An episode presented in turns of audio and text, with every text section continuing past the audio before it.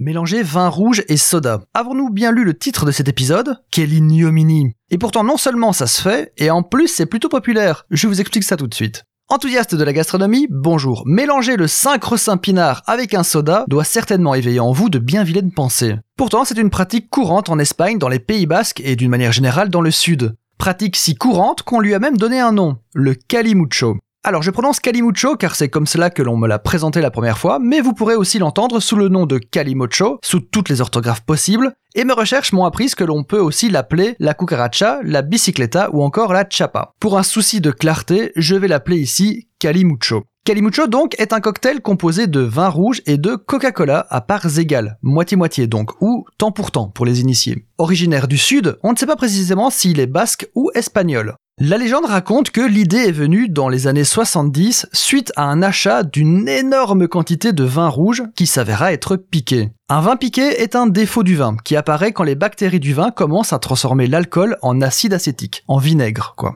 Je vous invite à consulter l'épisode sur le vinaigre qui explique tout ça en détail. Bref, vin piqué, vin gâché. L'idée fut alors de le couper au coca pour masquer le goût et permettre de l'écouler.